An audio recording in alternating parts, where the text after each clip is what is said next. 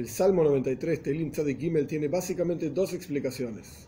Una en el mundo del Pshat. El Pshat es el sentido simple, significado sencillo de los escritos. En este sentido, está hablando de la venida de Moshiach, cuando Dios va a ser rey en forma revelada por sobre toda la creación.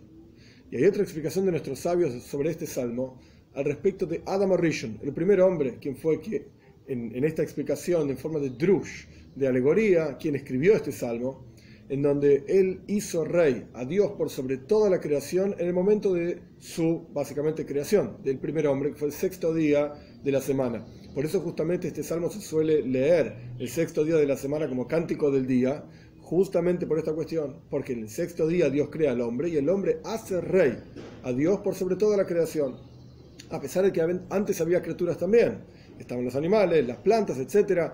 Y como dicen nuestros sabios, que cada criatura alaba a Dios, pero no es igual como una criatura con libre albedrío, que es el ser humano, alaba a Dios y decide hacer Dios como rey por sobre sí mismo, que las criaturas que no tienen libre albedrío, como los animales, las plantas, etc., a pesar de que ellos alaban, a Dios también, pero no es igual, no es tan apreciada su alabanza como la del ser humano. Pero esto es en el mundo del drush, es decir, las alegorías y las explicaciones de nuestros sabios, pero ahora vamos a estudiar el Salmo en, el mundo del Pshat, en el sentido literal. Aleph.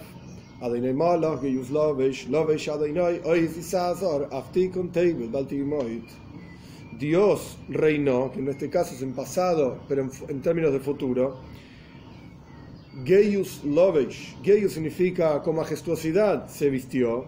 Es decir, el reino de Dios está vestido de majestuosidad. Y después repite, se vistió Dios con poder, se, se ciñó. Y esto establecerá el mundo para que no tiemble. Es decir, en la época del Mashiach no va a haber más guerras, el mundo no va a temblar más. Esto es lo que va a ocurrir, ocurrir cuando se revele la majestuosidad de Dios, con la cual, Él se inviste, por así decir, para ser rey por sobre toda la creación. Veis, dos. Firme es tu trono desde antaño, es decir, desde antes de la creación del mundo incluso. Me moto, eterno eres tú.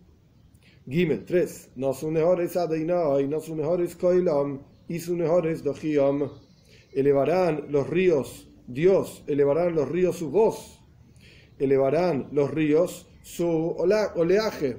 Es decir, los ríos son un ejemplo de los otros pueblos o personas o situaciones que se oponen a Dios. Y este versículo en realidad es la apertura del siguiente versículo, que incluso si los ríos elevan sus voces y están contra la que tuya santidad divina, etc., es decir, ¿hay alguna dificultad contra Dios? No importa. Dalet. 4.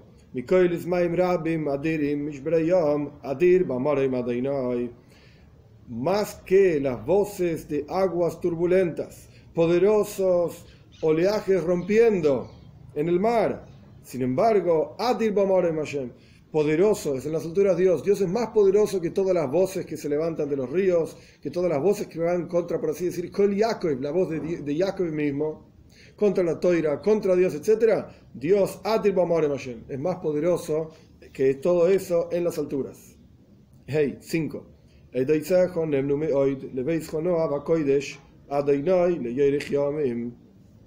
tu testimonio que diste a través de los profetas sobre la venida de Moshiach, sobre la Geula, la redención, etc., es muy fiel y sabemos que se va a cumplir.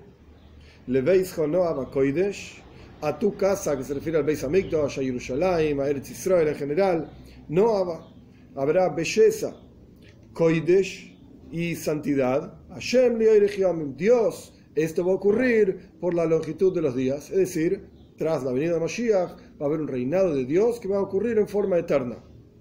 La palabra leveisjo, a tu casa, en este último versículo, se puede entender para adelante y para atrás. ¿Qué quiere decir? Vamos a leer de vuelta el versículo.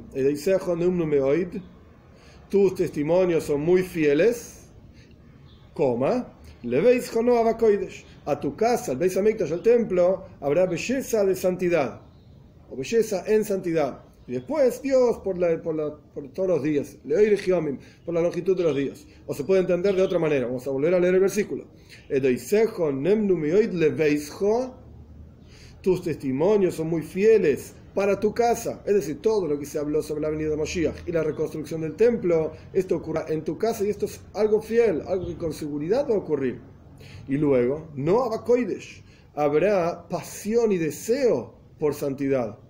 En la venida de Moshiach, no solamente el pueblo judío va a estar ansioso, digamos, y deseoso, va a tener pasión por el estudio de Toira y el conocimiento de Dios, sino que, como dice Maimónides, al final de su libro Mishneh Toira, que todo el mundo entero, la ocupación del mundo entero va a ser los das es Hashem, conocer a Dios, y esto es lo que significa Noava, de Taiva, pasión y deseo, de todo el universo entero será por Koidesh, por santidad, Dios, y esto va a ocurrir, Leoire Que esta petición, digamos, y esta promesa del Salmo y del versículo ocurra rápido en nuestros días con la venida de Moshiach para que todo el mundo entero, como dice Tzfania, sirvamos a Dios, hombro a hombre, todos los seres humanos, llamando en el nombre de Dios para servirlo todos juntos.